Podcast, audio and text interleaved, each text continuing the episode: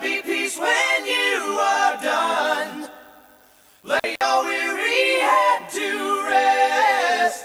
Don't you cry no more.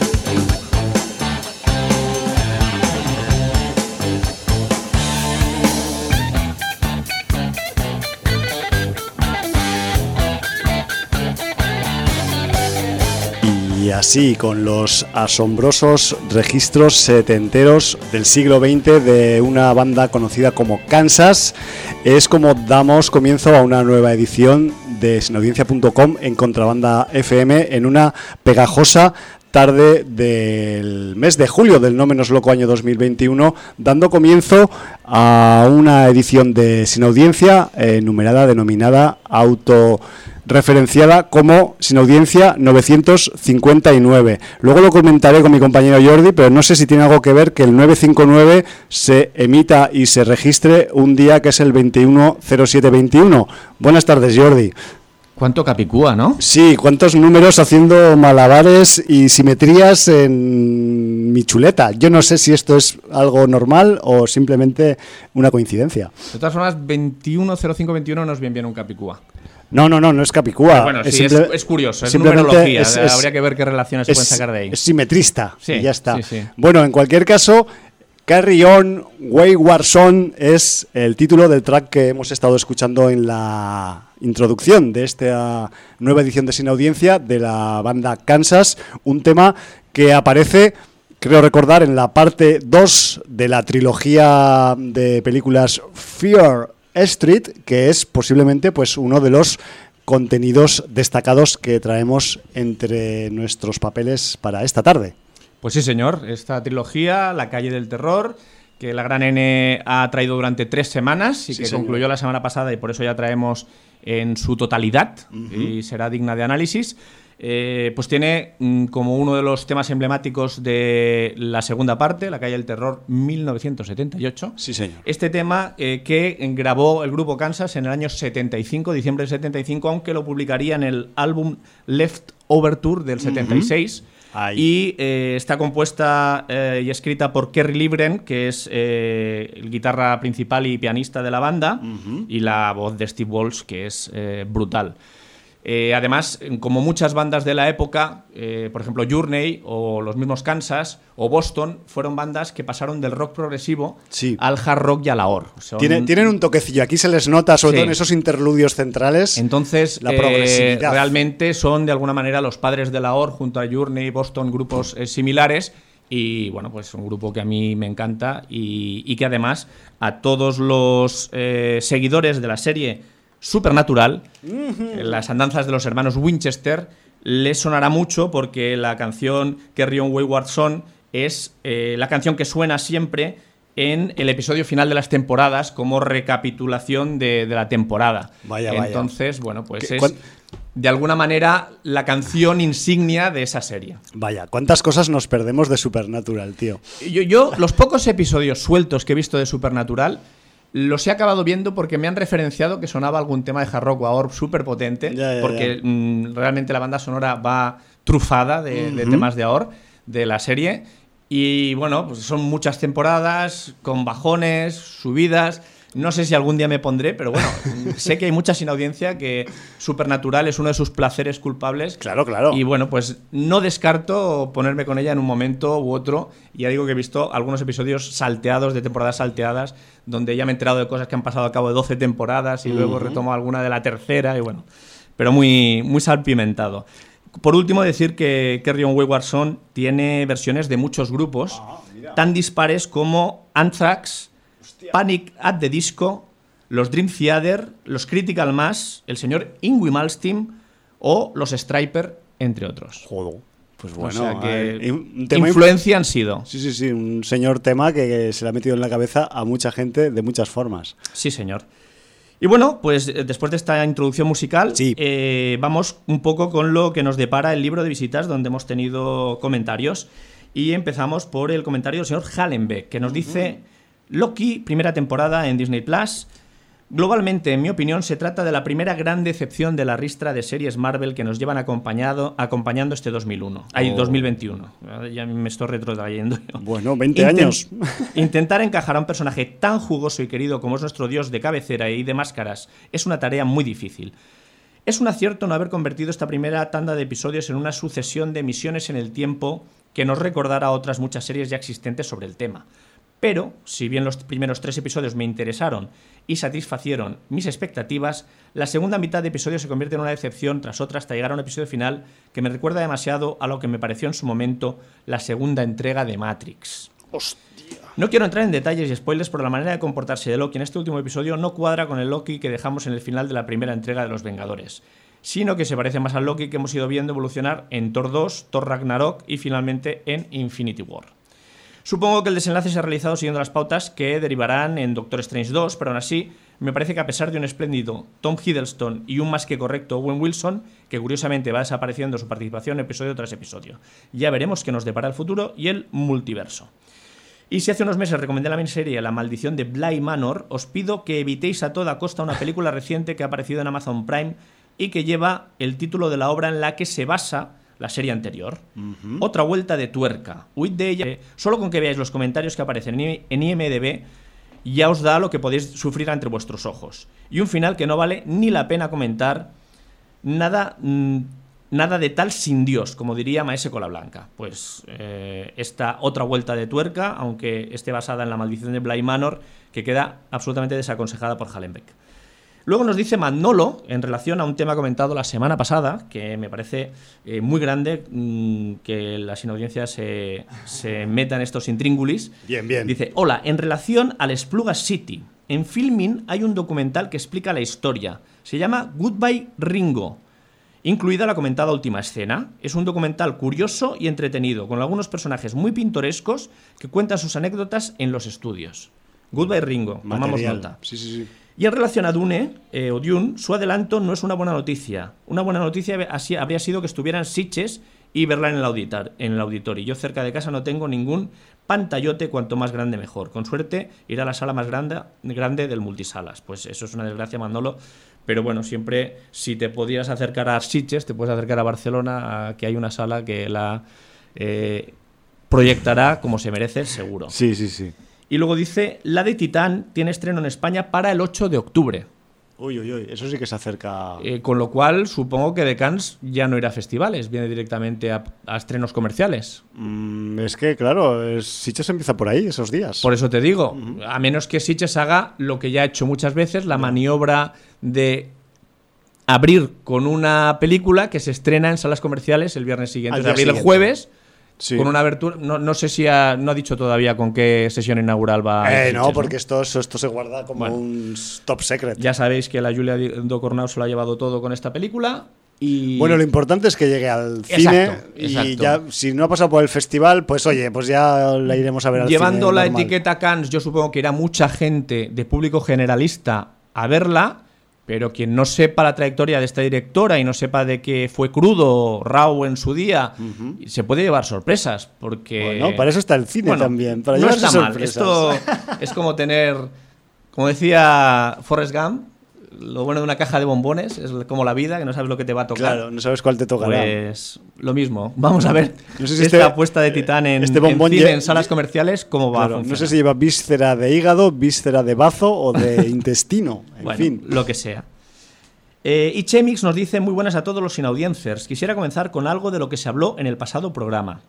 En el fin de semana vi tres películas: A Quiet Place 2, The Tomorrow War y Black Widow. Y tengo que decir Joder. que la que menos me gustó fue Black Widow. Y eso que no tiene nada que ver que la película esté enfocada en plan feminista, creo que con más actores masculinos el resultado sería el mismo.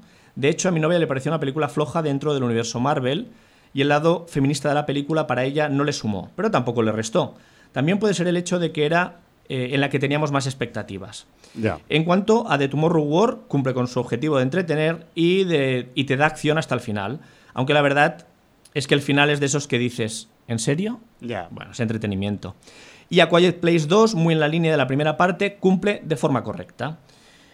Pude ver Pig, la última película de Nicolas Cage. Mm. Una película que anuncian como del género drama y venganza, y para mí nada que ver con la venganza. Esperaba un Nicolas desatado y para nada, pues ya mm, es mucho menos de lo que ha dado en las últimas películas donde Ya. lo hemos visto Sí, sí, sí. absolutamente desatado. Claro. Eh, las últimas tres que recuerdo ya se bote pronto. Se quería desen- desenganchar del- de la etiqueta desfase. Color Dot F- from Space. Color Out of Space. Sí, luego la de Mandy. Mandy y luego la de los padres. Mom and Dad. Mom and Dad. O sea, es que fueron desfases Bestias. bestias, pero muy divertidos. Claro, la claro. verdad. O sea, Son el registro, hiperrecomendables. El registro hiperhistriónico de Nicolas Cage, yo creo que. Y tú, Jordi, porque no has visto Dog Eat Dog, que si no, incluirías a esta en la, Seguro. En la ristra. Y em, también recuerdo que eh, el Mr. Cage tiene un papel muy destacado en la revisión de Werner Herzog de el teniente corrupto eh, Port of Call en Nueva Orleans o donde tocara, Luisiana o donde toque. Y también ahí. mm, Desfasa. Desfasa. mm, Y es- está, claro, esta está alejada de su grupo de pelis desfase de los últimos tiempos. Pero ahí apuntaba ya mm, aquellas maneras. Pero a lo mejor tiene componente autobio- autobiográfico. Es, es bastante probable. Porque con lo que es Teniente Corrupto y lo que es Nicolas Cage, a mí me, Hay vínculos. me parenta bien. Vínculos me machiembra. conceptuales. Bien. Eh, bueno, pues nos dice.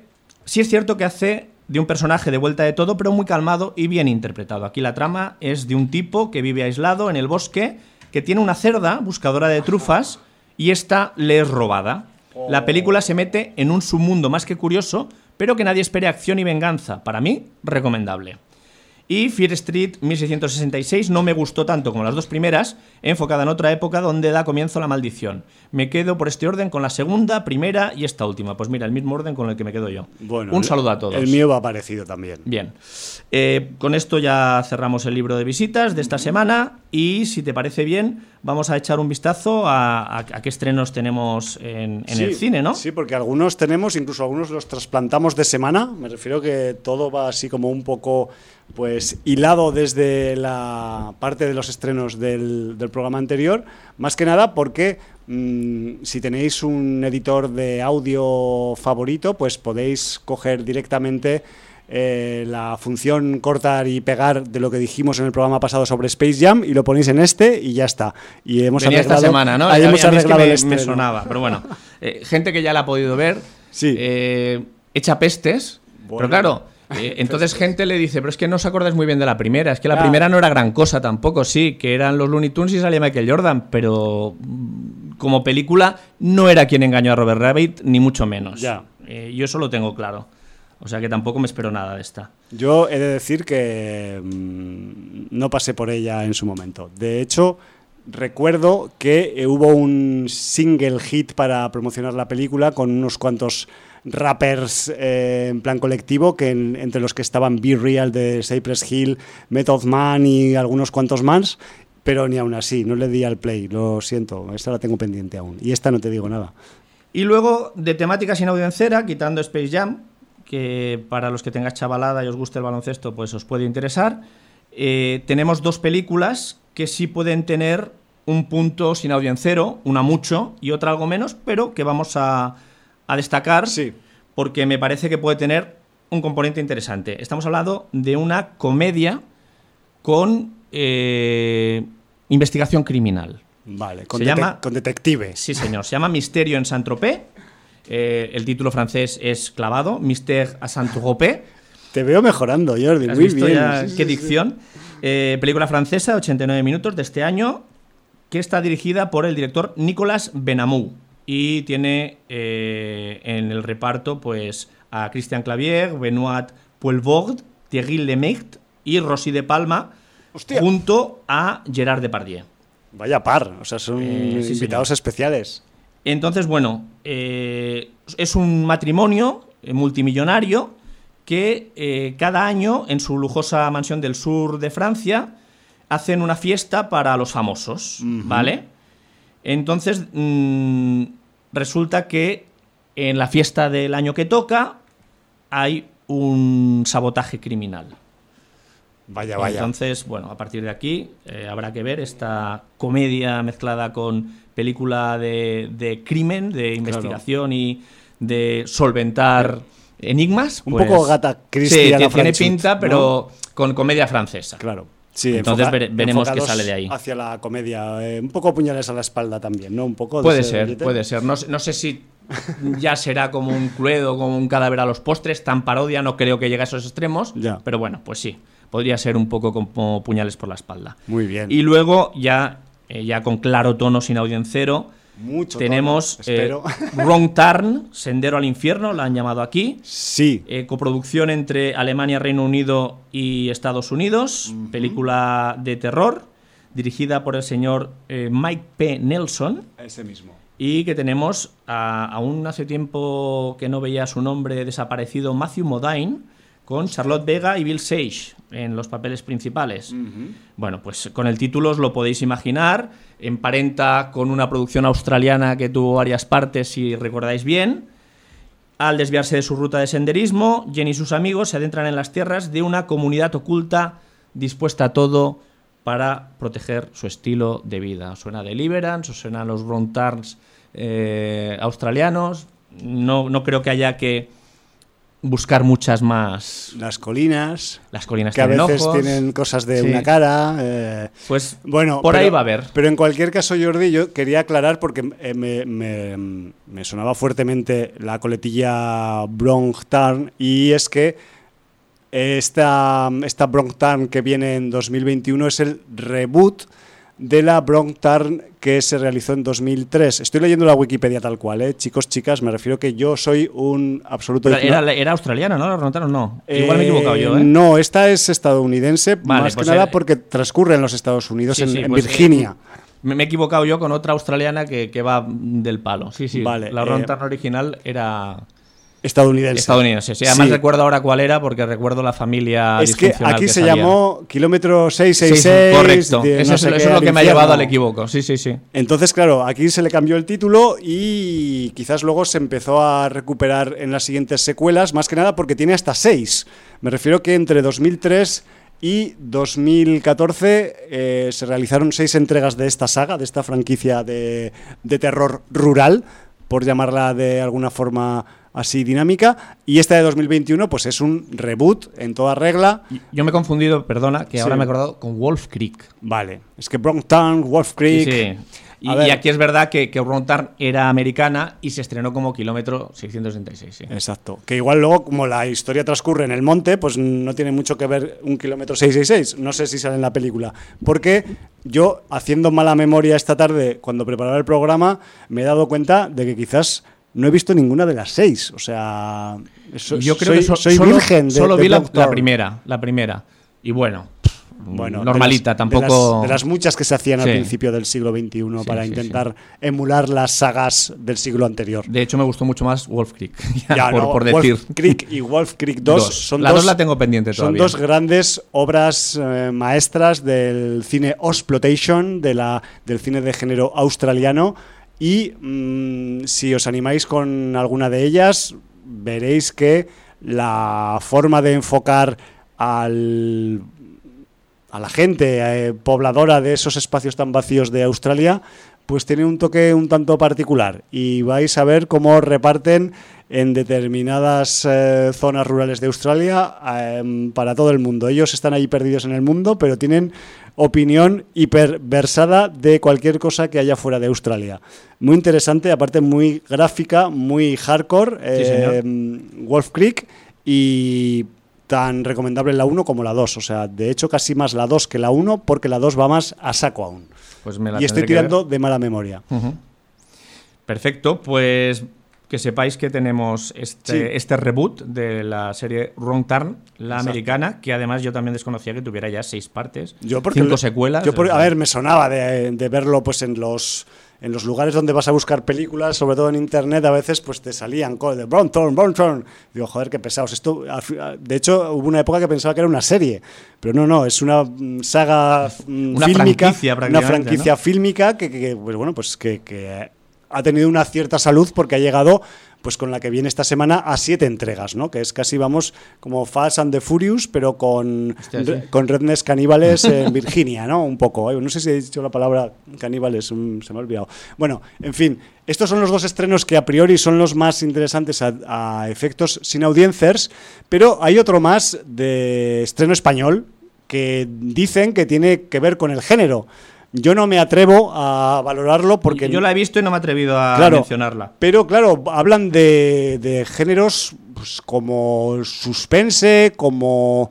Em, ¿Qué más te diría yo? Incluso terror o...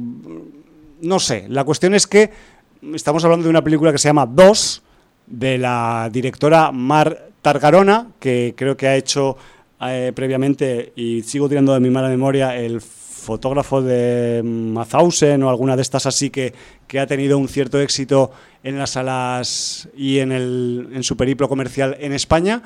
Y en este 2 de Marta Garona lo que tenemos es pues una historia en la que dos personas se despiertan en un lugar desconocido unidas entre sí por una parte de ambos cuerpos.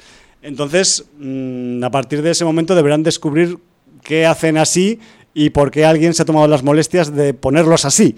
Ese es el, un poco el, inicio, al menos mm, genera expectación, genera suspense, genera, mm, es, no sé, pues un poco de despertar de curiosidad al menos. Y luego pues habrá que averiguar pues si realmente la peli se tira por el thriller, por el suspense, por el terror o por dónde, porque simplemente pues como buena sinopsis esta vez sí pues em, se dedican a decir solo las palabras justas de la historia. Entiendo que aquí, la, en el caso de que haya sorpresas luego y que no sea un drama situacional de Dios mío porque he quedado unido a esta persona por la eternidad, pues eh, quizás mm, averiguaremos en qué género encuadrarla exactamente. Así que mm, solo podemos hablar de dos a priori y si alguien al otro lado del libro de visitas la ha catado o testado, pues que nos mm, mande cinco centimillos. Así lo vamos valorando. Muy bien.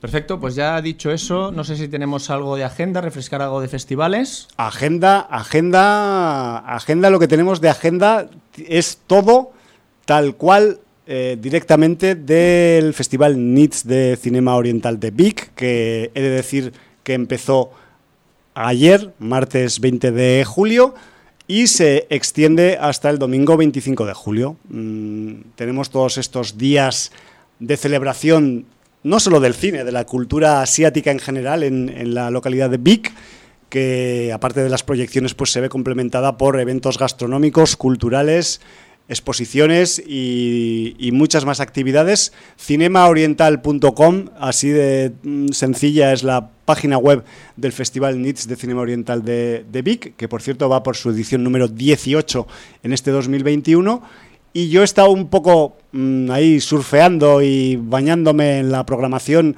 del festival y he sacado algunos títulos para recomendar a priori también porque no los he visto, pero me han llamado la atención, ¿no? Eh, mañana mismo, el jueves, eh, que será pues 22 de, julio, se proyecta, por ejemplo, Shadows, una película de hongkonesa de Glenn Chan, en clave eh, thriller psicológico.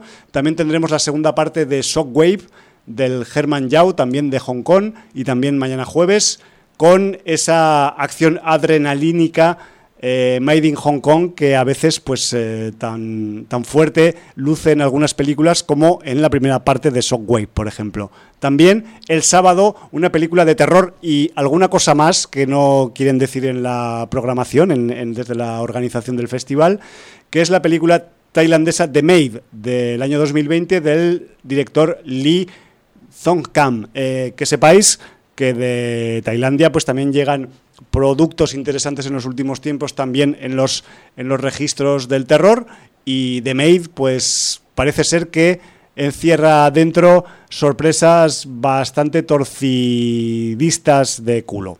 Solo digo eso. Y para el domingo, para cerrar el festival, me ha llamado mucho la atención que, claro, andamos otra vez con restricciones nocturnas porque determinadas costumbres víricas se ve que son más fuertes en horarios nocturnos que diurnos y en el Festival NITS de Cinema Oriental se programa para el domingo último día una maratón matinal con tres títulos nada menos. Échale ahí eh, alforjas ahí al burro. Primero, Empieza a las 10 de la mañana, por cierto, ¿eh? de las 10 de la mañana aproximadamente a las 4 de la tarde. O sea, maratón, maratón de tres títulos de pura cepa. Eh, todos ellos orientados en general a los pifostios, me refiero a las artes marciales. Tenemos eh, la primera de ellas, Shaolin Pirates de China, de este mismo año 2021, del Dongwei, donde tenemos, por el título ya os lo podéis imaginar, pues los piratas Shaolin, pues tenemos una mezcla de eh, componentes de aventuras con artes marciales. O sea, ¿qué más queréis? Le sigue Taoist Priest, también de China y de 2021, del Ricky Lau, en el que tenemos, aparte de las artes marciales, componente cazavampírico. Me refiero que la cosa va, subiendo de tono y se cierra la maratón matinal del último día del Festival de Cinema Oriental, NITS de Cinema Oriental de Vic, con The Rookies, otra película también de 2021, eh, también esta es coproducción de China y Hong Kong, y dirige el Alan Yuen. Lo que destaca de esta película es que al frente del reparto se encuentra una tal Mila Jovovich, flipante. Eh, también, pues, eh, película de acción extrema, como podría ser Shockwave 2, eh, una película con, con, tipos y tipas hiperbólicos, hiperbólicas en cuanto a violencia, disparos, persecuciones y combates cuerpo a cuerpo. Así que esa maratón matinal del domingo en Vic promete, promete, vamos, promete lo que no promete casi el resto del festival. Y para, como última proyección del, del festival, hay una película más que os quiero comentar, así a priori, que se titula The 800, que esta es China de 2020, y es una película bélica, histórica, de esas superproducciones que últimamente anda haciendo China de algún episodio histórico, en el que tenemos al director Wang Hu ocupándose de un episodio conocido bélico él como el Álamo chino en una de las invasiones japonesas en territorio de China. Así que mm, de esta sí que he visto el tráiler porque lo pusieron en el Crip Show Fest de Badalona y realmente, pues bueno, si habéis visto alguna peli histórica barra bélica de los últimos tiempos de procedencia china, pues ya os imagináis de lo que hablo, porque eso es como una peli de Hollywood, pero por 10, a efectos de presupuesto, de efectos especiales y de inversión de producción. Así que una pinceladita, aunque sea simple, de esta edición 2021 del Festival NITS de Cinema Oriental de Vic. Perfecto, pues eh, una vez dicho esto, eh, yo creo que nos podríamos meter en harina con... Con tanto sudor, si nos echamos harina, se nos va a quedar pegada Jordi. nos- Bueno, a ver, saber cuándo nos la Nos quitaremos. podrán emplumar, como hacían con el alquitrán y las plumas en el, en el lejano oeste. No, yo me refería. eh, hay un señor austriaco y un señor suizo Sí, que decidieron aliarse para traernos una trilogía de cortos sí, señor. que... Qué maravilla. Que tú me recomendaste porque tú tuviste la suerte de verlo... Eh, ¿Elefantos Freak fue? No, en el Crip Show. En el Crip Show, En. Badalona. Y, y por suerte, eh, el señor austriaco, que es el director, es uno de esos creadores que no tiene miedo a colgar sus cortometrajes de manera abierta para que los puedan disfrutar todo el mundo. Porque, ya lo hemos dicho muchas veces, nosotros entendemos que los cortometrajes son una manera que tienen los directores de llegar a estudios, a productoras, para que les den eh, el crédito de, de hacer el largo, ¿no? Que es el- Les- la ansiada meta de, de- de todo director, ¿no? De Les cine. sirve, les sirve de currículum. Correcto. Y entonces muchos, temerosos de que alguien les copie la obra o yo qué sé, O la qué, idea. o la idea, Claro. pues pasan sus cortos en festivales y luego los cierran en una caja Claro. digital y, Y no los ponen a disposición de nadie para que los vea fuera del circuito de los festivales. Y aparte pueden pasar años y siguen en la caja. Sí, sí, encerrados. sí. No, no. Y, Que- y que hay, enti- y hay muchísimos ejemplos de cortos ganadores en festivales que, que- que siguen encerrados en esa caja. Sí, sí, sí, sí. Y el gran público no los puede disfrutar. Yo animo a los creadores a que una vez han, han- han movido en festivales Claro, han y- hecho y, han circuito. logrado galardones y, y han hecho su circuito, dejen disfrutar a mucha gente que disfruta mucho de los cortos, porque mm, es, es como la gente que en la literatura disfruta de una buena novela, pero disfruta de los relatos. Lo Pues, mismo. oye, no, no, no le niegues al público, al gran público, el acceso a, a- a esa creación o a esa obra ingeniosa eh, que, que has llevado a cabo. Pues aquí estamos hablando del señor eh, Daniel Moschel, director eh, austriaco, Sí. que sobre todo se ha dedicado al cine de animación. Y Se nota. y se nota, sí, porque mm, realmente eh, aquí trabaja con personas, pero bueno, eh, la imaginería y, y la riqueza, eh, digamos, imaginativa, ah, valga la redundancia, que, que- que- que lleva a cabo en, Sí. en cada uno de los vídeos que empiezan de una manera muy tradicional y luego pues Muy analógica. se, se van a un surrealismo con connotaciones de filias sexuales y bueno, es que no, no, no quiero decir nada porque es mejor que, que- que entréis en el mundo de Metuve, que, que es esta Metuve serie. es la clave. Es la clave, Me- Metuve. como YouTube, pero con el pronombre de primera persona. que MeTube. eh, eh, dispone de tres partes. La primera Sí. de 2013, la segunda de 2016 y la última de 2020. Así es. Pero esta, esta trilogía de Daniel Moschel no tendría sentido sin el No. tenor eh, suizo, nacido en Lucerna, llamado August Schramm. Así mismo. eh, que bueno, que es el protagonista y además es el que pone la voz real. El intérprete. El intérprete. Tanto lírico como Podemos actoral. decir que, que son vídeos musicales, Sí. aunque van mucho más allá. Van no te puedes allá. quedar solo en la superficie. Y bueno, si quieres tú ahora contarnos un poco cómo fue tu descubrimiento de esta trilogía, los títulos de los tres cortos para que la gente los busque, aunque si pone MTV3 le saldrán. Y también, Claro. les, importante, os saldrán los making-offs, que son muy divertidos. Muy interesantes también. Eh, y, y bueno, sin hacer mucho spoiler, porque yo creo que lo bueno es descubrir este mundo donde además, a pesar de haber transcurrido 7, 8 años entre el primero y el último, sí que hay actrices y actores que intervienen en todas las partes y que además son muy carismáticos. Habiendo visto una parte, ya cuando repiten en la segunda y salen en la tercera, pues realmente eh, la importancia es capital para, la comicidad de, Pues de sí. estos vídeos. Mira, eh, mire usted, eh, yo he descubierto MeTube, o me tuve, para no andar pronunciando en anglosajón, pues en el Cripshow Fest. Y de hecho, el, el señor Mosel es un habitual del Cripshow. Me lo comentaron los compis de la, de la organización cuando, cuando se proyectó este año, en este 2021, la tercera parte, la tercera parte que quiere que se titula MeTube 3 August Sings una furtiva lágrima. Y eh, la cuestión es que yo eh, hice un camino un poco inverso, porque en las proyecciones de cortos a concurso vi la parte 3 y luego en, la proyección de clausura en la playa del Cripshow de este año decidieron poner la trilogía completa. Entonces, como vi el 3, el 1, el 2 y el 3 otra vez.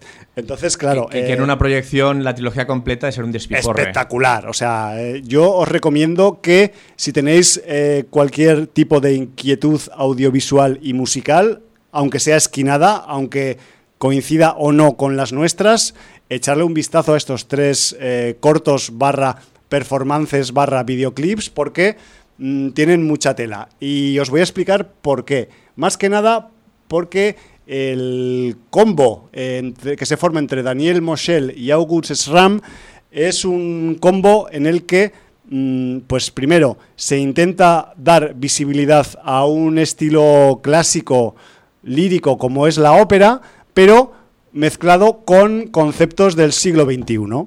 Y esto quiere decir música electrónica, em, orientaciones sexuales diversas, también efectos especiales que ya os podéis imaginar de la parte 1 a la parte 3 Han van ido increciendo. increciendo Lo- Lo, que pasa completamente. es que la parte 1 no está nada mal, Está ¿eh? muy Tiene- bien. Me Siempre- acuerdo del tema radio cassette. Siempre brutal. hay artilugios en los videoclips, en los cortos, en los que máquinas se transforman y algunos humanos también. Me refiero que a ese nivel hay mucho transformismo desde el, del rollo Transformer clásico, ¿no? De los juguetes Transformer dentro de, de los cortos MeTube y además dentro de esa, vamos a decir, faceta de difusión musical, cada uno de los capítulos de MeTube se mete con un operoto clásico gigantesco, que para quien no conoce o conoce poco, pues le sirve un poco, pues mediante un argumento divertido, desenfrenado y con pocos complejos, pues meterse en ese punto de la ópera que a veces puede parecer un poco estirado y de hecho, a ver, de hecho lo tiene, ¿no? Ser un poco esa Sí, condición. bueno, es, es ese una música que se componía para las élites, es así. Y luego, pues, como hoy, por ejemplo, que hoy hay aquí al lado del liceo, desde cerquita de donde hacemos nosotros el programa, pues hoy creo que hay una gala y está todo forrado de seguridad, de Mossos de Escuadra y este rollo. Algún presidente o algún conseller vendrá aquí a esta proyección o a este, a este cacao que hay en el liceo esta tarde. Pero eso no quita que mm, la música sea música y se pueda disfrutar y más si se hace con el ingenio de que, ponen encima pues tanto el señor eh, mm, Daniel Moschel como el August eh, cantando. Y os voy a pasar a relatar los tres tipos, los tres, las tres entregas, los tres capítulos que hay de MeTube para que los podáis buscar. De hecho, todos se engloban en la página oficial de MeTube, que es www.metube.at. AT es, el- es la extensión para Internet de Austria, Austria, correcto. que es la procedencia del Del director. Pero los tenéis en YouTube también con ningún tipo de restricción, a no ser que vivéis en algún país extraño que se censure el YouTube, ahí ya no os puedo decir, pero debéis buscarlos de la siguiente forma. El primero, MeTube, dos puntos, August Sings Carmen, entre comillas, habanera.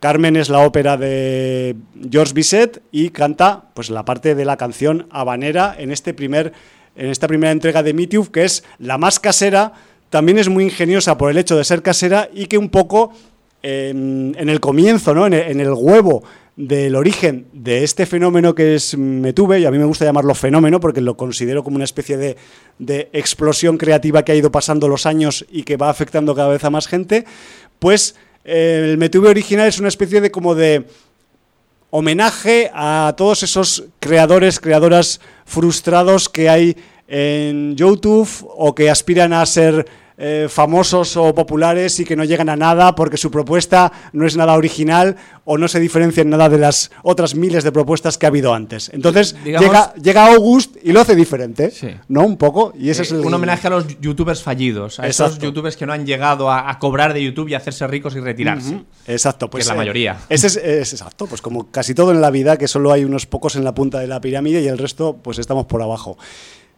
El segundo, MeTube 2, Metube 2, lo debéis buscar con la siguiente coletilla: August Sings Carmina Burana. Poco que decir de. Ya no es una canción de Carmina Burana, sino es la tonadilla eh, principal de Carmina Burana del señor Karl Orff. Y aquí lo que tenemos es una, respecto a la primera entrega, una vuelta de tuerca ya cualitativa a nivel de efectos especiales. Aquí la mm, performance de August ya no es dentro de casa, sino que es en la calle y eh, con un método de, económico de mm, satisfacción. Me refiero que August y su acompañante, la señora mayor que siempre le acompaña, que ahora diremos quién es porque tiene un nombre y merece la pena decirlo, están en la calle ofreciendo dos tipos de shows. Por un euro, un show estándar de ópera en la calle y por dos euros un show especial, super dupa show o como lo llamen en el, en el corto. ¿no? Tenéis que fijaros mm, sobre todo al principio de esta segunda parte el cartel que tiene el August al lado del cacito donde echar las monedas de músico callejero para, para hacer el- la performance. Y pues llega un niño con su papá, que además hablan algunas palabrejas en español o en spanglish, y le- el niño le pide al padre una moneda, un euro para echar a la lata, empiezan, dice, joder papá, esto es un poco aburrido, dame otro, a ver cómo es el super dupa version. Y, y cuando echa el segundo euro en la lata, pues aquello se dispara po- por todos los lados, en fin, no, no os quiero dar pistas, porque mola descubrirlo. Eh, el, el Metube 2, eh, al menos a efectos fílmicos, transcurre todo en la calle. Está trucado, evidentemente, porque esas cosas no pueden ocurrir en la calle, y más en una plaza pública de Austria o de donde De- de- carajo estén. De, hecho, el tío vivo se convierte Es, es bueno, espectacular, espectacular. espectacular. O sea, solo, solo hay una palabra, espectacular. Y, y- y tampoco os queremos dar muchas pistas. No, pero, eh, son pero- cosas a descubrir, de verdad. Exacto. Me tuve es descubrirlo. Y luego, pues ya por, por cerrarlo un poco, pasamos a la tercera parte, que fue la que yo vi en, primer lugar y que y me... que luego viste en último lugar, Claro, que te y- cerró el círculo. Sí, y que la- el primer visionado me giró la cabeza por completo, el segundo, pues el culo y todo lo demás, y que es Me tuve tres, dos puntos, August sings una furtiva lágrima, que es una mm, canción que pertenece a la ópera L'Elisir d'Amore de Gaetano Donizetti. Sí, señor. Que no, sé, que no os penséis que yo sé ópera, que esto lo he buscado en internet todo, ¿vale?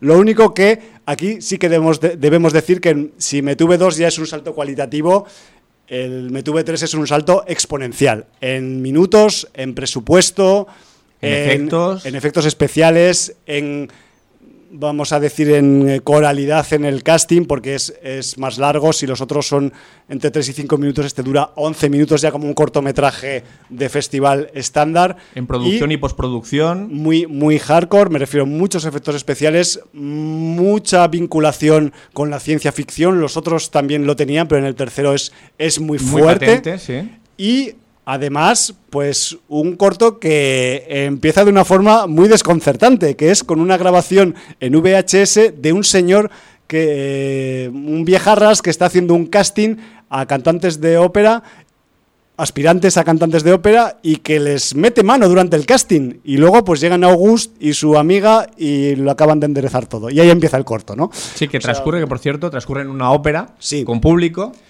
Y... Público que también atentos y atentas Sí, al porque público. tiene su, su importancia. cuando, cuando enfocan al público, las jetas del público, porque seguramente esa es la cara que se le quedaría a la gente de esa edad si viera estos cortometrajes. Me refiero que Seguro. cara de, de estupor, de, de- de- de- de decir, pero ¿qué, qué estoy viendo? ¿no? ¿Esto, ¿Esto qué significa? ¿Esto a qué se refiere? ¿no? ¿Qué, qué quieren decir con esto? Pues, Open your mind. pues todas esas preguntas se os van a mm, dilapidar en el cerebro cuando veáis Me tuve tres y que, joder, que, mm, que tenemos ahí, pues, eh, al, y lo repito por enésima vez, al Daniel Moschel al eh, August Ram y la tercera en discordia, que es la señora mayor pequeñita que siempre acompaña a August en sus performances, que es la señora Elfried eh, Wunsch, o como se diga en austríaco o en alemán, o como carajo sea el idioma de esta señora.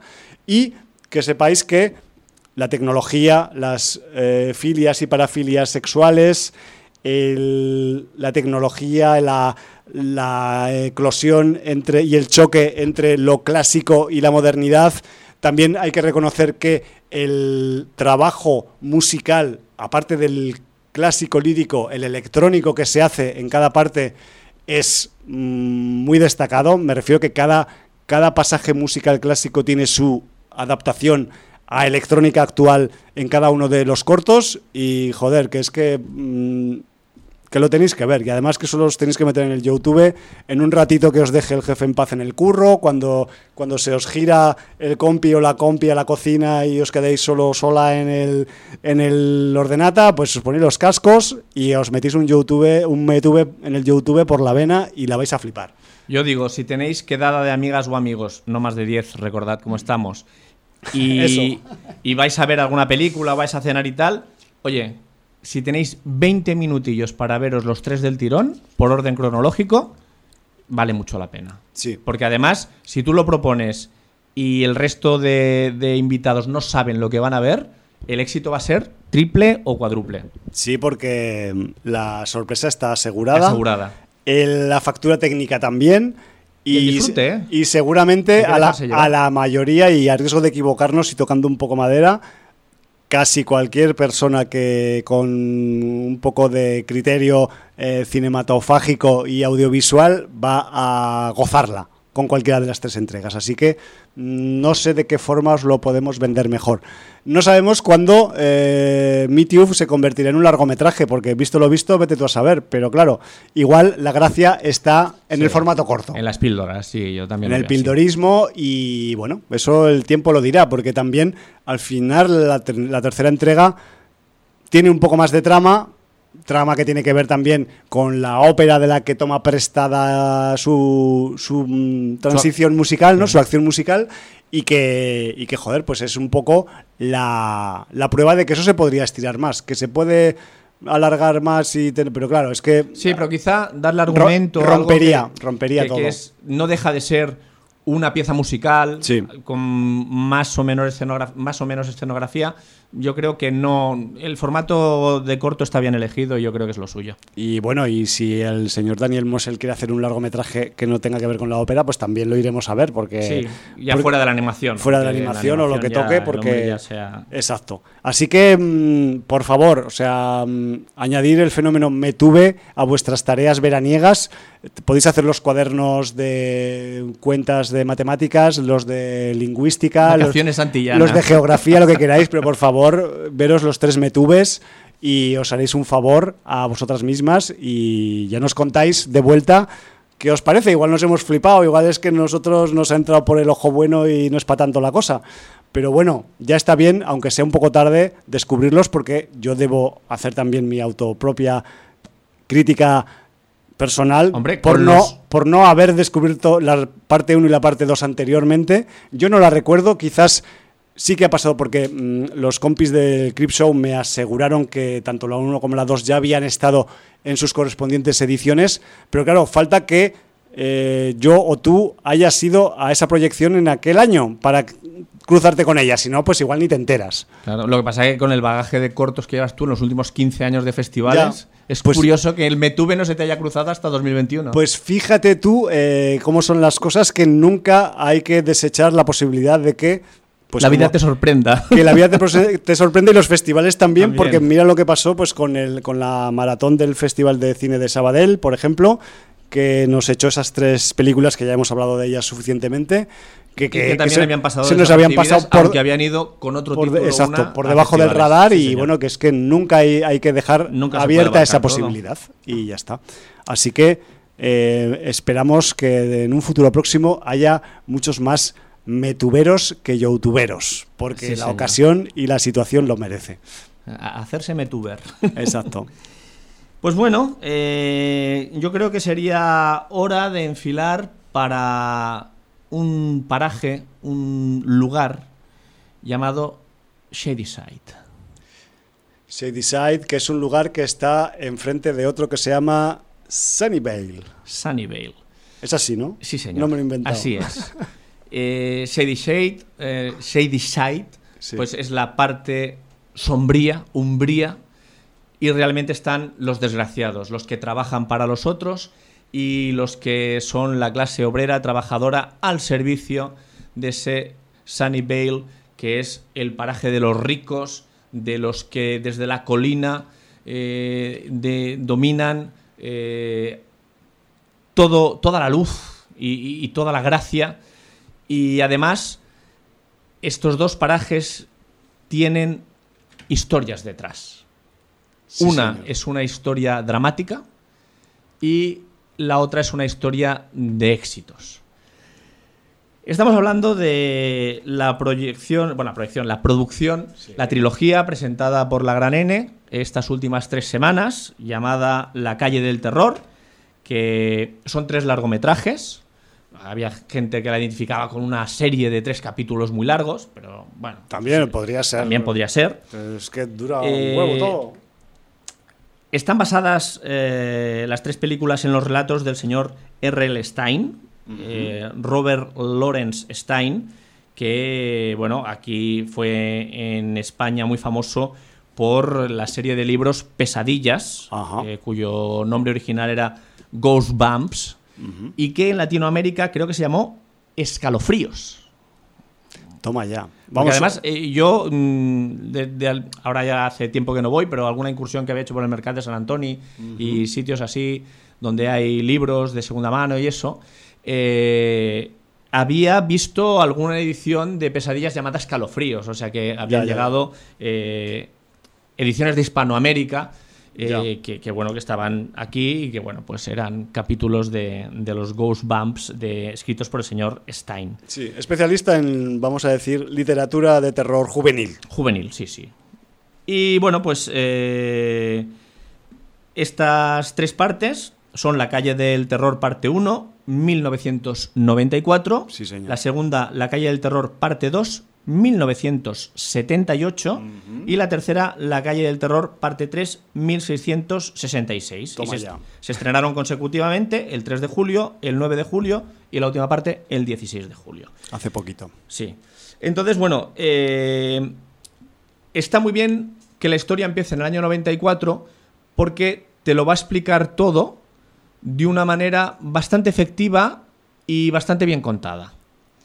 En el sentido de que mm, no va cronológicamente como vamos acostumbrados de que la historia pues vaya eh, hacia adelante. De principio a Eh, fin. de- de hecho, hay gente que dice, se habla mucho del viaje en el tiempo, pero el viaje en el tiempo ya está inventado. Nosotros viajamos sí. en el tiempo hacia adelante constantemente. Todo el rato. Todo el rato, sin parar, ¿no? Lo que pasa es que es unívoco. Y sin la paradoja del abuelo. Eso. Entonces, bueno, pues eh, aquí eh, empieza todo en el año 1994, precisamente eh, dentro de un acontecimiento que es el partido de fútbol americano anual que hay entre eh, las poblaciones de Sideside y Sunnyvale. Sunnyvale. Entonces, ahí, con pequeñas pinceladas, te van contando un poco la historia de que las desgracias que pasan en Sadishite, donde periódicamente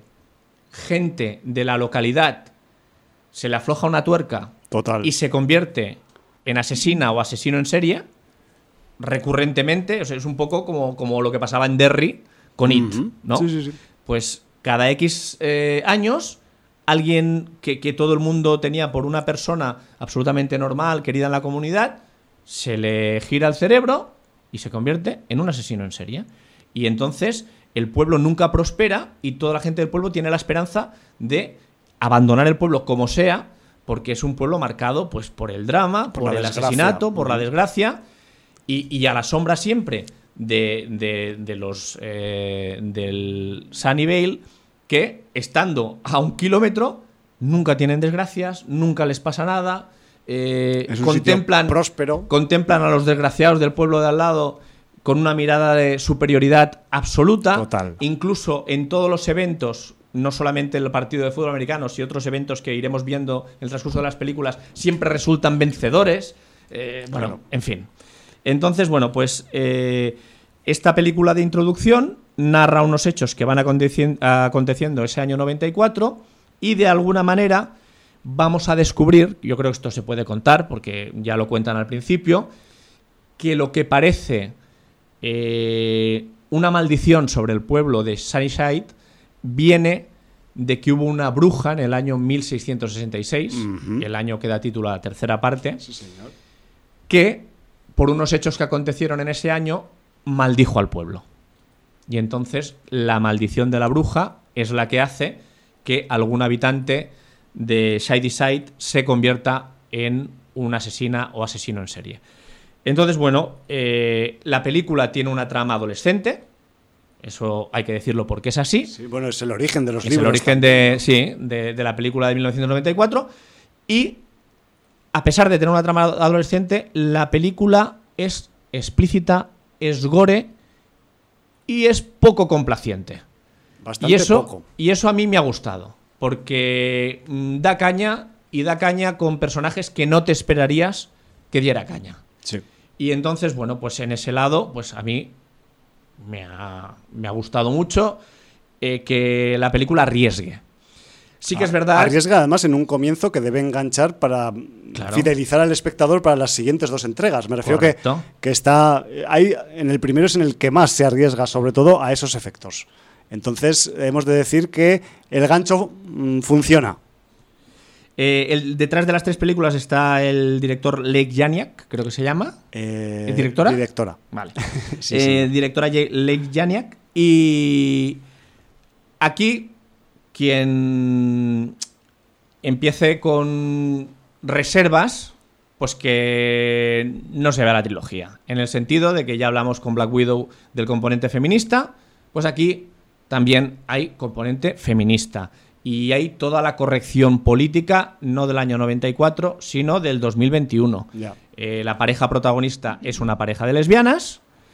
Eh, se cumple absolutamente la cuota racial con hispanoamericanos, con negros. Eh, además, se toca el tema también de, de la gente que puede padecer moving en el colegio, pues por tener un exceso de peso o ser de otra raza.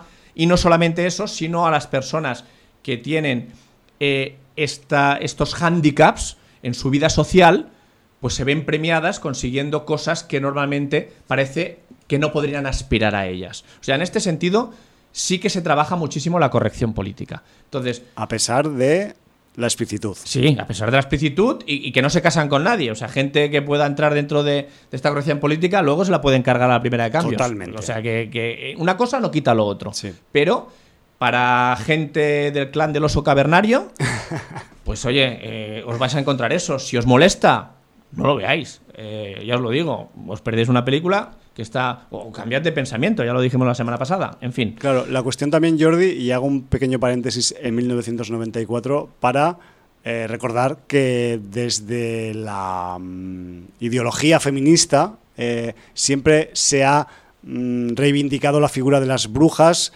como mujeres perseguidas por mm, no haber seguido los preceptos sociales de determinadas épocas. Me refiero que la producción, la trilogía en sí, Fear Street, también asume este, este concepto.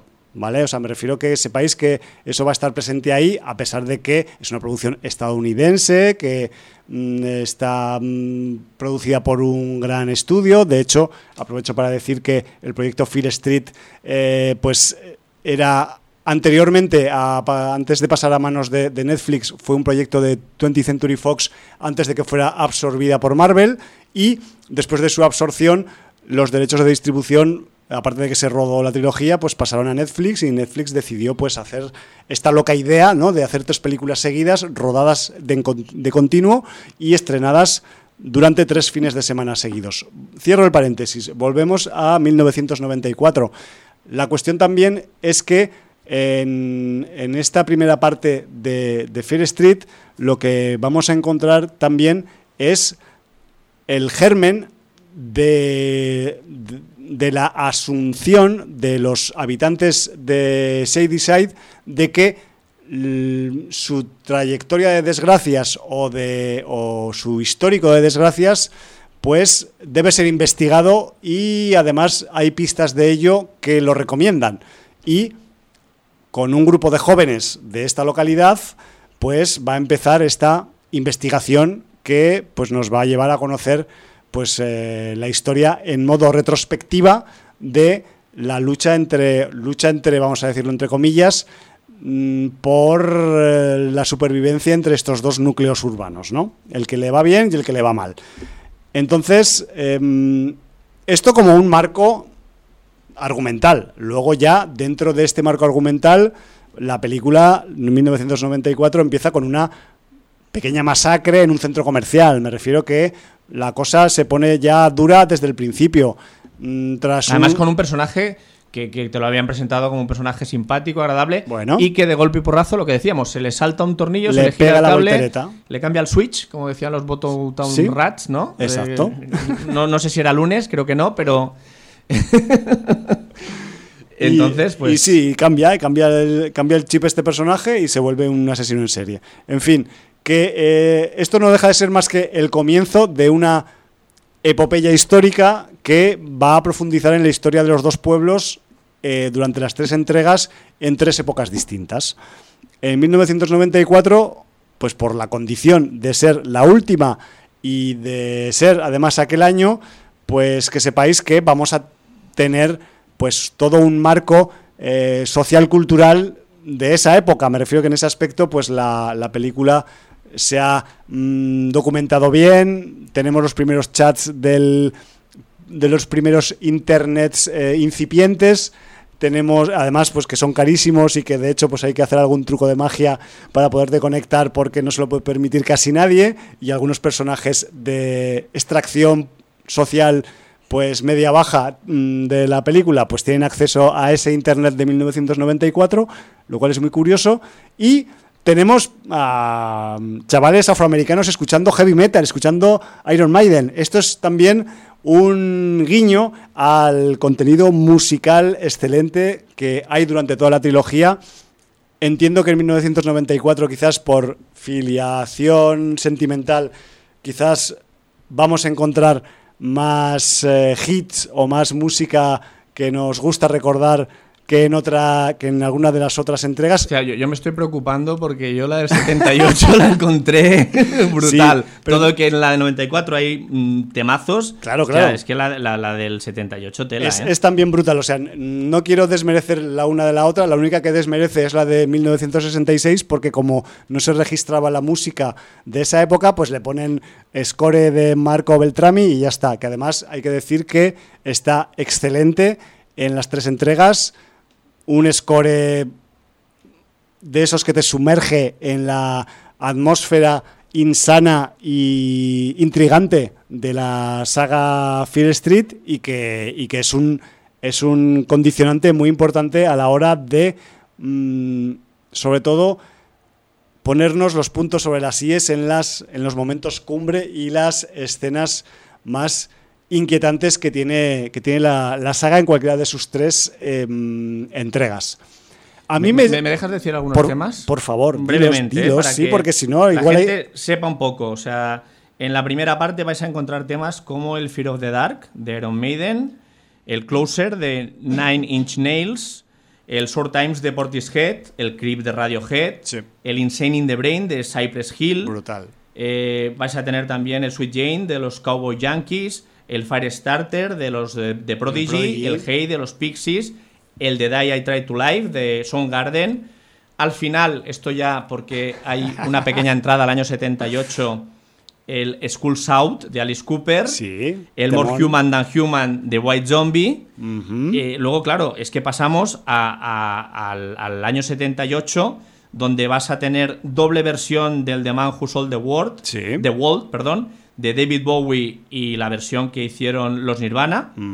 Eh, vas a tener, pues, eh, el Cherry Bomb de The Runaways, vas a tener el Bitter Blue de Cat Stevens, vas a tener el Don't Fear the Reaper de Blue Esther Cult, que ya sabéis que es canción también casi como el Carry On Wayward Son de Kansas. Sí, el que hemos escuchado. Eh, el Sweet Jane de la Velvet Underground. Bueno, en fin. Está forrado. está, Está forrado. forrado. Y, y luego en la, en, la, en la 3, pues claro, mm, evidentemente, al transcurrir la mayor parte de la película en 1666, pues tira más de score. Claro. Pero eso no quiere decir que no salgan algunas canciones por allí también, como el Come Out and Play de The Offspring, Joder, el brutal. Life Forever de Oasis, el Gigantic de los Pixies o el Mr. Griff's también de los Pixies. Sí, he de decir que aparte de Cypress Hill, a nivel rapero y hip hopero, Eh, yo también me pierdo, entonces sale, tú seguro que sale también algún tema, cosas. creo recordar, tampoco no muy destacados, ¿eh? más allá del Insane in the Brain, de Snoop Dogg, sale uno creo que en la primera parte, en la del 94,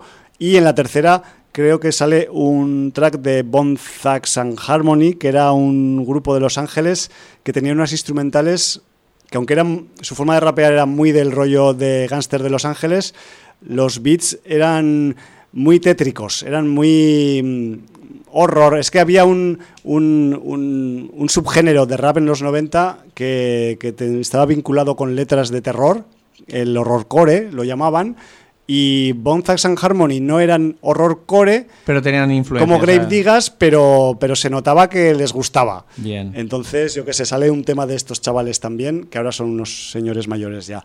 Mm, Esto en cuanto a música, eh, os pensaréis, y, y esto pues me sirve para hilvanar el siguiente comentario, ¿no? Que es que, que- que pintan temas de los 90 en la tercera parte de, 19 de 1666. Y es que, pues, aunque cada parte lleva una numeración de un año, mm, la longitud del metraje de cada segmento no ocurre totalmente en el año del título. Hay flashbacks. Sí.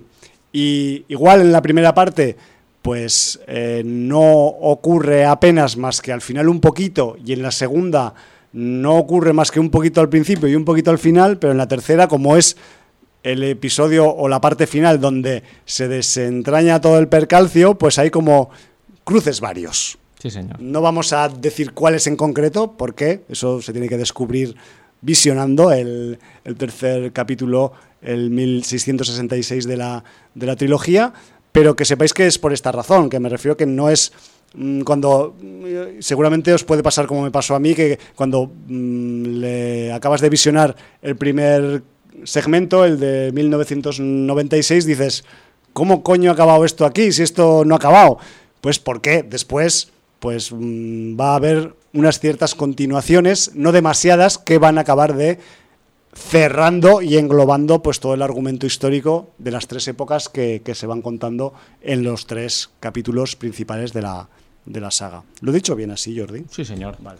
Bueno, pues en- entonces en esta primera parte de 1994 lo que tenemos es eh, una trama de, vamos a decir, slasher de instituto, Sí, principalmente, porque además hay escenas que transcurren en instituto, eh, con asesino barra asesinos barra asesinas en serie, y donde sí que va a haber una trama de maldición, pero eh, como presunto origen. No se va a saber mucho más de- del tema. poco a poco. Lo que sí es verdad que el final de la primera película te eh, da el- la clave de una persona que vivió los hechos que van a acontecer en la segunda película. Por Sí. eso, digamos que los protagonistas de la primera película se van al encuentro de esa persona que sabe lo que pasó en el año 78 y por eso vamos a saber lo que pasó en el año 78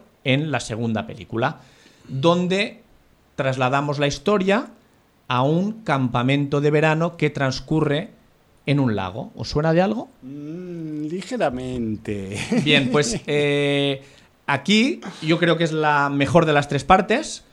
Eh, yo creo que con diferencia Camp Nightwing, que es el sitio donde ocurre la segunda parte, es la más potente de todas.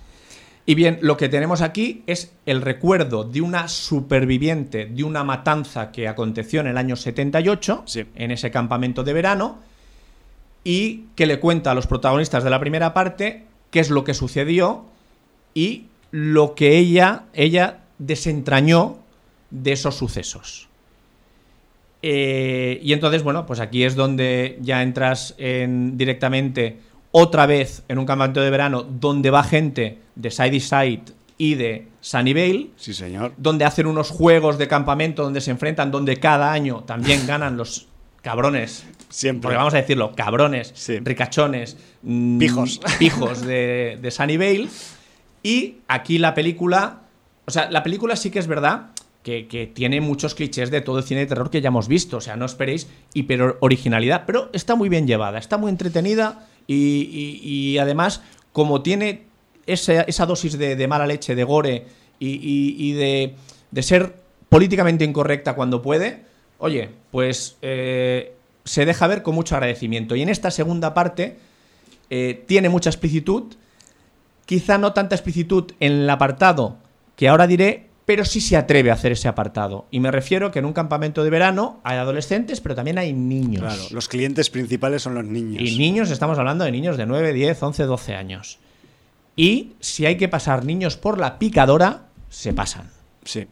Y eso en el año 2021 es difícil que una producción, que además está hecha como una trilogía y que además va a plataforma, se atreva. Y aquí Claro. se atreven. Es verdad, es verdad que la explicitud que tienen cuando se cargan a un adulto, A cualquier Pues- adulto. pues en, en el tema de cuando van con un niño o una niña, la cámara gira y no Sí. te deja ver más que el resultado final. Las muertes veces. no se ven a cámara de lo, en cuanto a niños, pero sí que mm, escuchamos todo lo demás. O sea, Sí, escuchamos, escuchamos la cómo se corta el chope, escu- vemos las escuchamos los, salpicaduras. los gritos y de hecho en alguna escena también se ve el resultado, Sí, o, el o el resultado. resultado parcial, no, completo, pero sí parcial, porque es que esto, va, esto hay- va por partes, como la trilogía, ¿no?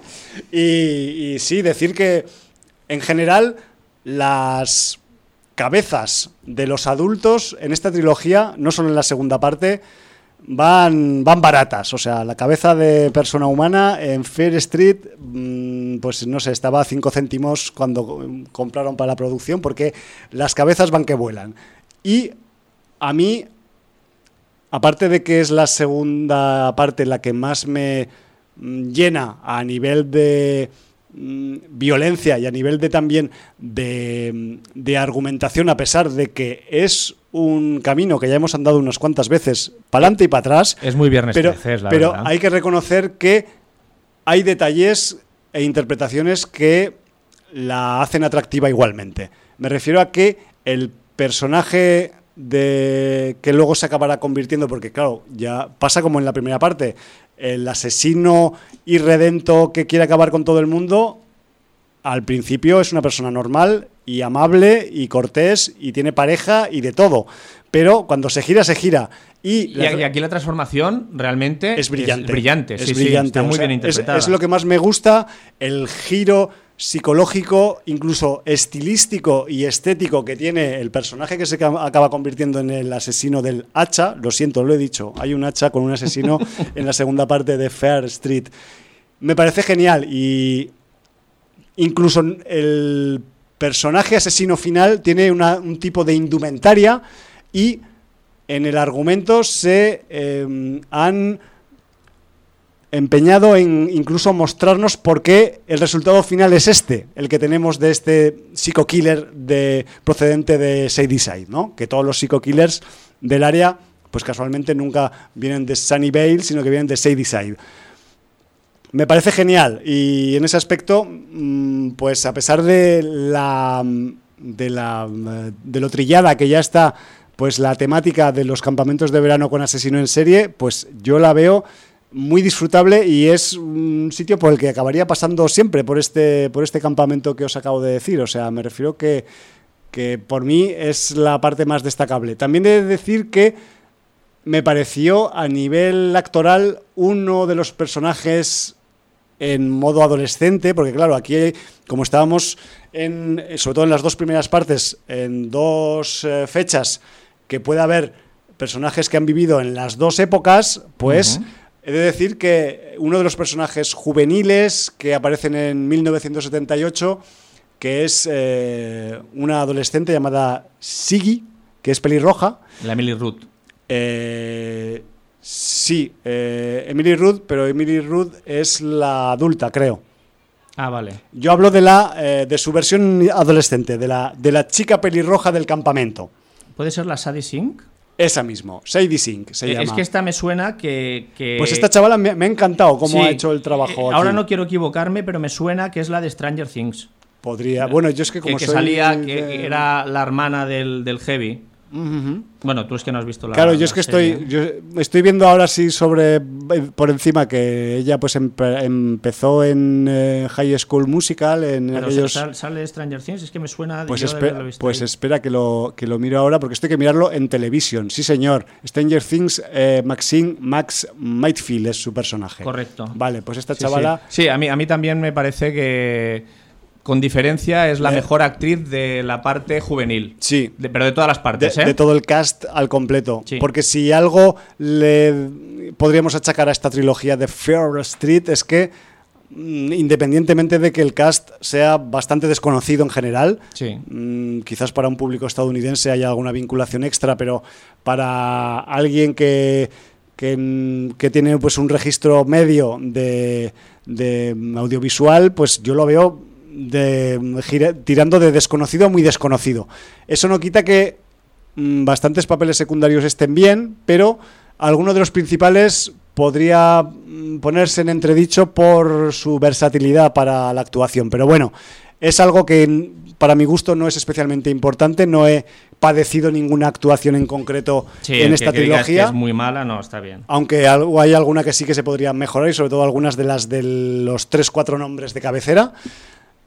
Pero la, esta chavala, pues, eh, que hace de, de Siggy, pues me ha, me ha impactado y Sadie Sink, para mí, a partir de ahora, pues la voy a, la voy a seguir porque además hace un papelón No, lleva, En- lleva prácticamente todo el peso de la producción. En el ¿eh? segmento 2 y, y además se enfrenta a una serie de retos, mm, no solo eh, de... no, no solo de- con el asesino en serie. Exacto, no solo con la supervivencia, sino con el entorno social en general Sí, que hay en el campamento. Con el ¿no? entorno Sunnyvale. Exacto. Entonces, como que la chavala absorbe muy bien, la actriz absorbe muy bien esta, esta, mm, este clash, esta, este conflicto y lo, y lo exterioriza muy bien. Mm, además, pues eh, ya os podéis imaginar que también tiene un papel clave dentro de la trama. Lo tiene, por si acaso no lo habíais notado. Y, y joder, que, que posiblemente gracias a ella, o en parte gracias a ella, pues el segmento 2 posiblemente sea uno de los que más ha gustado por ahí. No sé si en todo el mundo, al menos en Sin Audiencia, mm, Sí. está- estamos Yo creo que de acuerdo en hay, eso. Hay ¿no? gente que dice que la mejor es la primera, yo para mí la mejor es la segunda, Tal cual. gracias a, a Sadie Sink. Y además eh, me gusta mucho cómo la emparentan con ese personaje femenino protagonista de una novela de Stephen King, porque además tiene cierta connotación física también que recuerda.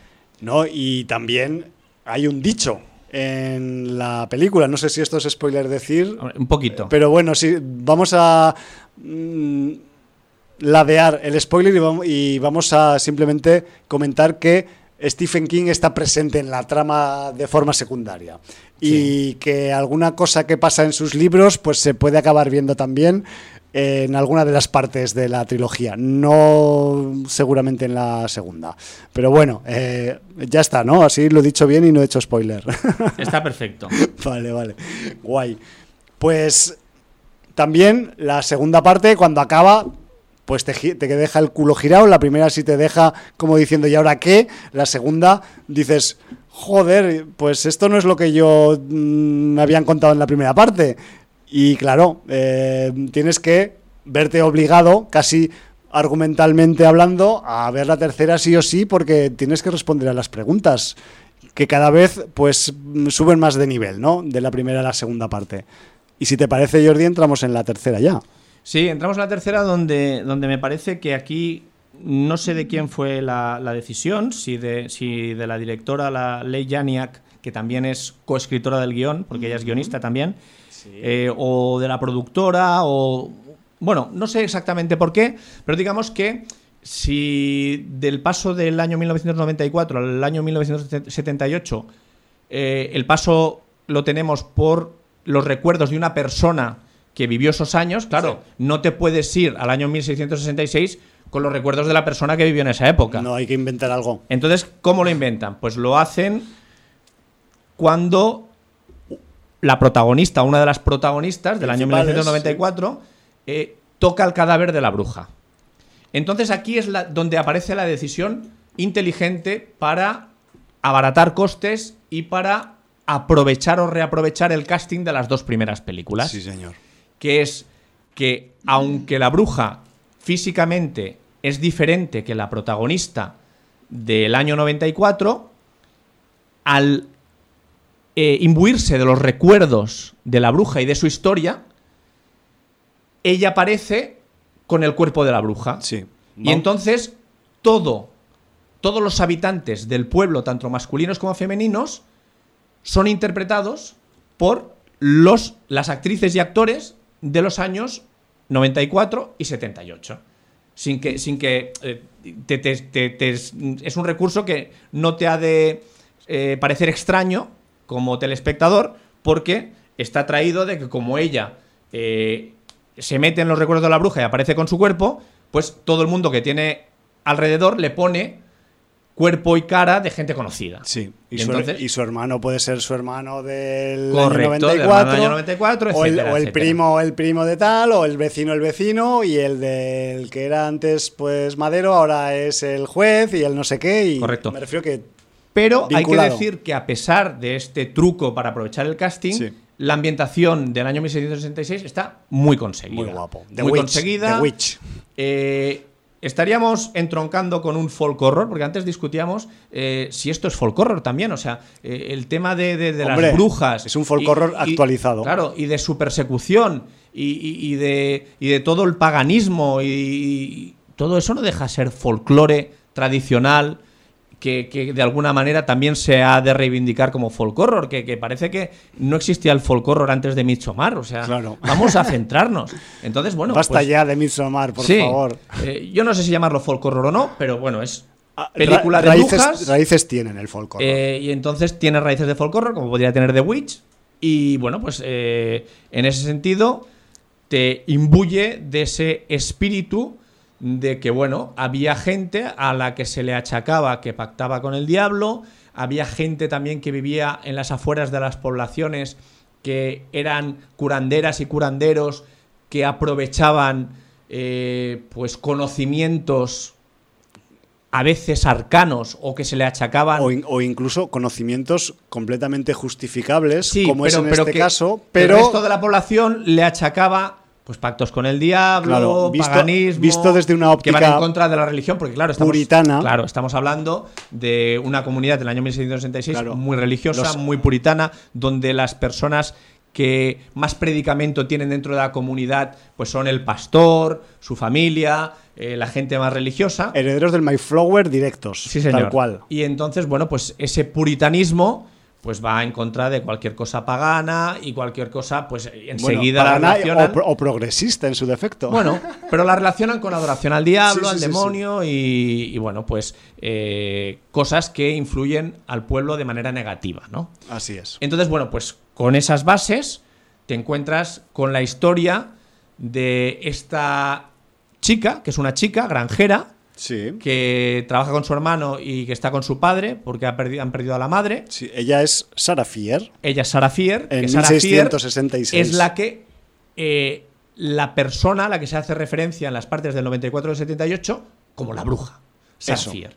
Pues en 1666 te cuentan la historia de Sarah Fier. Claro, Y- y el pueblo que todavía no se ha separado. Que, se- Sí, que de hecho correcto. se So- llama, Solo existe una comunidad que ya no, no es ni Sadyside ni Sunnyvale porque tiene otro nombre. se llama Union. Sí, señor. Tal cual, o sea, más, más, más junto imposible. Más junto imposible. Eh, la localidad de Union, donde, pues lo que dices tú, han llegado gente a, a afincarse y, y, bueno, pues vas a vivir la historia de Sarah Fier y cómo nace la leyenda de la bruja.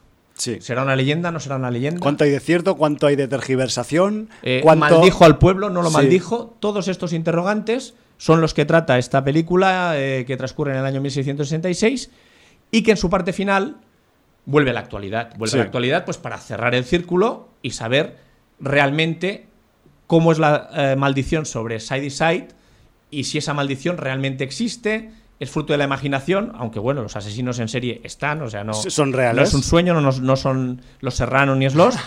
y bueno, pues eh, bueno, yo creo que como película es una película correcta, es un buen colofón, quizá tiene mucho de desenrollar la trama y no es una película que tenga tanta virulencia como las dos partes anteriores, aunque tiene La la, escena de la iglesia, por ejemplo. sí, sí. O sea, Pero tiene es- algunas escenas bastante bizarras. Sí que es verdad, Jordi, que esta tercera parte del 1666 eh, tiene un componente de drama histórico importante. Sí, señor. Sí, señor. Más Yo allá creo- de slasher, yo creo brujas, que, lo que que- sea. que aquí la lectura de drama histórico con, con componente Sí. de, de- Más que de slasher aquí, no es bien bien un slasher, ¿eh? Bueno, Eh, es, no, es- o es sea, más, es más bien un folk horror. Es un folk horror, sí. Es un folk horror con componentes de drama histórico. Entonces, bueno, pues eh, quizá por eso, viniendo de donde veníamos, Claro. no sea la parte más entretenida. Pero sin ser la parte más entretenida, sí que tiene un interés. Se lleva bien. Porque se lleva bien la trama para cerrar la historia. Y yo creo que es un. No lo voy a llamar peaje, porque parece que sea peyorativo. Ya. Es, es un tránsito que la trilogía tenía que hacer. Claro, claro, porque Y- así aportas la verdad. Porque vamos a ver, señoras, señores, si se han quedado intrigados en, en la parte 1 y en la parte 2, en la parte 3 ya os podéis imaginar, se, se, Se han de dar explicaciones. Se desvela todo el pastel y el pastel está ahí. Hay que ir a ese año a descubrirlo. Eh, señores cavernarios, si les parecía mal la pareja de lesbianas en el año 94, no se vean el final. Ya lo digo. Sí, sí, sí. adver- Eh, Advertidas quedan. Pues ya está. Con eso queda todo dicho. Hay que también, mm, pues, resaltar igual, pues, a ver, vale que ya es un, también es una época recurrente, ¿no? La época de los, de los pioneros, exploradores puritanos y todo este rollo, pero eh, a mí me, mm, me hizo especial gracia como en, en aquel entonces ya hay muchas de las estructuras eh, conceptuales de lo que será la sociedad futura tres siglos después. Me refiero que mm, vale que en el año 666, 1666, mm, por determinados actos o posturas te jugabas el cuello en la horca o en una hoguera o donde tocara, pero tampoco hemos evolucionado tanto. Y ha pasado mucho tiempo y estamos empezando a cambiar un poquito ahora, pero esta perspectiva Bueno. histórica que nos da un poco la, esta saga nos da que pensar en eso también. Habíamos cambiado los últimos 30, 35, 40 años y ahora parece que estamos viviendo Ya, una regresión Sí, sí, sí, que cualquier día, cuidado con lo que haces porque no sé si la horca o la hoguera, pero... Pero sí, te, puedes, te puedes llevar un, un episodio desagradable. Porque Sí, los señor. poderes fácticos siguen siendo los mismos. Ahí. Y eso también. Y el poder económico es el que dicta y ahí también, pues, todo lo que se tiene que hacer. tenemos evidentemente una trama de ficción, una trama que tiene un componente terrorífico, otro que se podría denominar pues sobrenatural o arcano o llamarlo como queráis, pero el argumento conceptual de Fear Street no deja de ser una metáfora de la pirámide social en la que vivimos y ya se estaba fundamentando ya muchos años antes, pero en, en el, en el llamado Nuevo Mundo por los colonos europeos de Norteamérica, pues, pues también, ¿no? Y, y- y con esa base que te muestran en el 1666, pues ¿qué vas a tener después? Pues eh, ramificaciones, cuanto menos, Bueno, ¿no? de, de hecho, de hecho, hay una imagen casi al final de la película donde ves un árbol genealógico Sí. que, que es la perfecta representación de ese poder que perdura generación tras generación tras generación tras generación, aunque hayan pasado cuatro siglos. Claro. Y lo único que aquí, pues en Fear Street, pues tenemos unos componentes, eso, pues de cine de terror y sobrenaturales que dan una explicación más vistosa, más eh, literaria que la realidad. Pero bueno, para eso nos vemos también la ficción, porque así nos ayuda también a eh, entender y a desentrañar las cosas y las situaciones que nos pasan en la vida real. Y esto es una prueba de ello, tranquilamente. No sé, a mí la verdad es que la cogí, y hablo ya de la trilogía al completo, pues un poco a matacaballo, porque estas últimas semanas mi tiempo libre para visionados ha sido muy escaso y agradezco el esfuerzo que, he realizado. O sea, me refiero que me auto mm, satisfago por haber visto las tres entregas además pues prácticamente con menos separación de las que las ha visto el público que las ha visto semana a semana.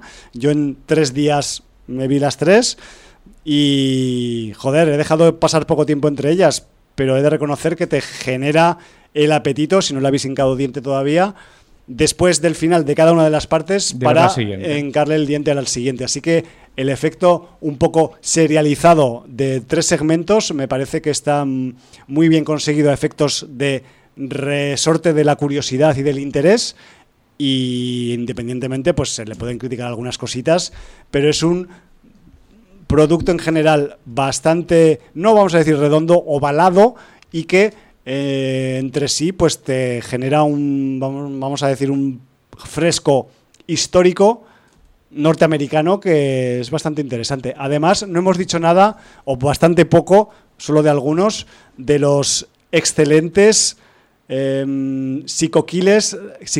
de la galería de excelentes psico-killers en cuanto a aspecto y características que circulan por las tres películas, porque le han metido ahí, es para una colección de cromos. La rollo, ¿eh? productora está explotando eso. ¿Sí? Ya han empezado a salir Ya, como una especie rumores. de morabilia, fotos de todos juntos, eh, como un... Es que se lo han currado, Sí, tío. sí, sí, la verdad es que Y- y- les han ido buscando, aunque puedan tener cada uno, recuerden a, a, a psico-killers sí, más, o monstruos más sí. clásicos, eh, la verdad es que sí, que han, han sabido crear una parafernalia alrededor de las películas, un misticismo Sí. bastante conseguido y, y- y currado. No- y, y como entretenimiento, las tres juntas son un buen entretenimiento de terror, eso Sí, debe y decir. además ahora que hace un calor que flipas, o sea, esto, eh, ahora que están las tres ya emitidas y que las podéis ver juntas o casi juntas. Entra fresquito. Entra fresquito.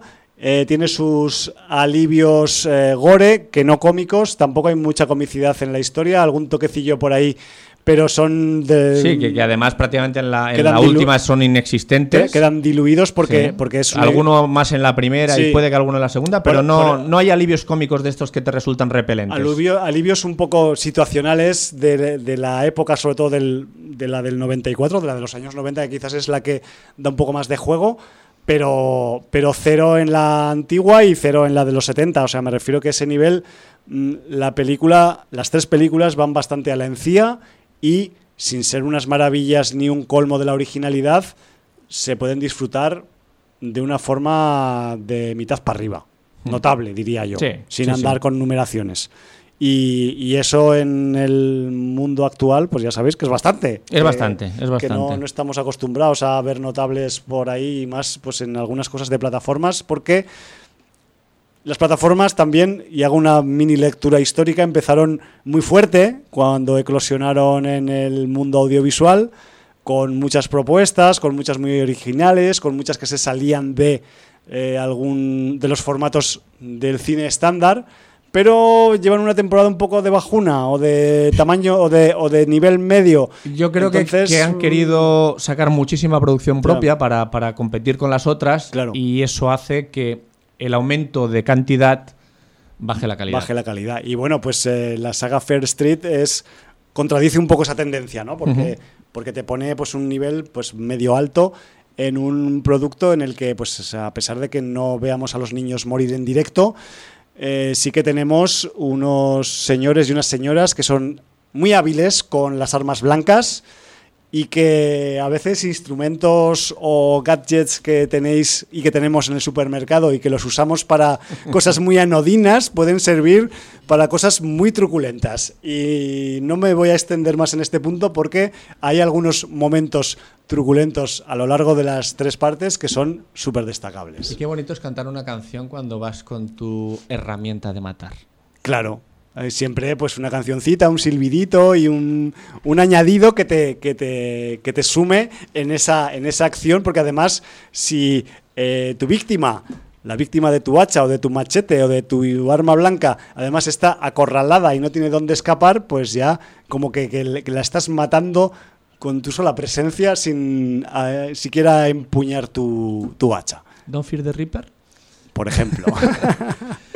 bueno, pues, Pues, es- nos hemos comido el tiempo. Llevamos un rato ya fuera Sí, de, sí, de hecho algún como- día como siempre. nos vamos a salir de la órbita y nos vamos a salir de la Tierra, Jordi, cualquier día, no Bueno, la semana que viene ya hablaremos de Loki, ¿no? Sí, hablaremos de Loki, hablaremos también de que hoy no ha cabido del palmarés muy interesante del Phantos Freak. También os daré 50 céntimos de lo que dio de sí el Festival de Serdañola eh, la pasada semana. Y joder, que, que ya tenemos casi medio programa hecho para la semana que viene Sí, y ya no sí, hemos sí. acabado este, tío. Yo no sé, claro. no sé cómo vamos con este rollo, pero bueno, eh, supongo que tendremos que, una de dos, o ampliar horas o ser más sintéticos. Pero bueno, en cualquier caso, nos despedimos, nos marchamos, no os vamos a poner ninguna ópera de Bizet ni de ningún otro. Que podríamos. Podríamos perfectamente, Cualquier pero, día. pero, pero sería un spoiler porque además, como hoy hemos hablado de MeTube, sería muy interesante que, sin que sepáis nada más, si os ha interesado como os lo hemos Sí, contado, lo veáis, lo pues eh, antes que acceder a la trilogía Fear Street, que es más larga, meteros la trilogía MeTube, que es mucho más corta. SMTube, es, SMTube. es otro rollo y, y cogeréis carrerilla para empezar con la calle del terror. Y yo quiero dado. saber cuántos metuberos hay que dejen Ocultos. constancia en Twitter, libro de visita, en iBox, donde sea, pero que nos digan. Exacto. Y nos marchamos con. Empezamos con temas setenteros, nos vamos con temas noventeros. Lo siento, Jordi. Las, No, las- no pasa Las nada. filias se reparten en este programa. Eso está bien. y no voy a acabar con un tema de rap, ni mucho menos, porque, aunque no están mal los que han incluido, eh, son un poco manidos. Aunque también el tema que he elegido para acabar el Bueno, programa es bastante de hoy conocido. es bastante manido también, pero he de reconocer que mm, cuando lo escuché, que además se escucha en varias ocasiones también, en la parte 1 de Fear Street, este tema eh, para mí ha sido mítico durante mucho tiempo.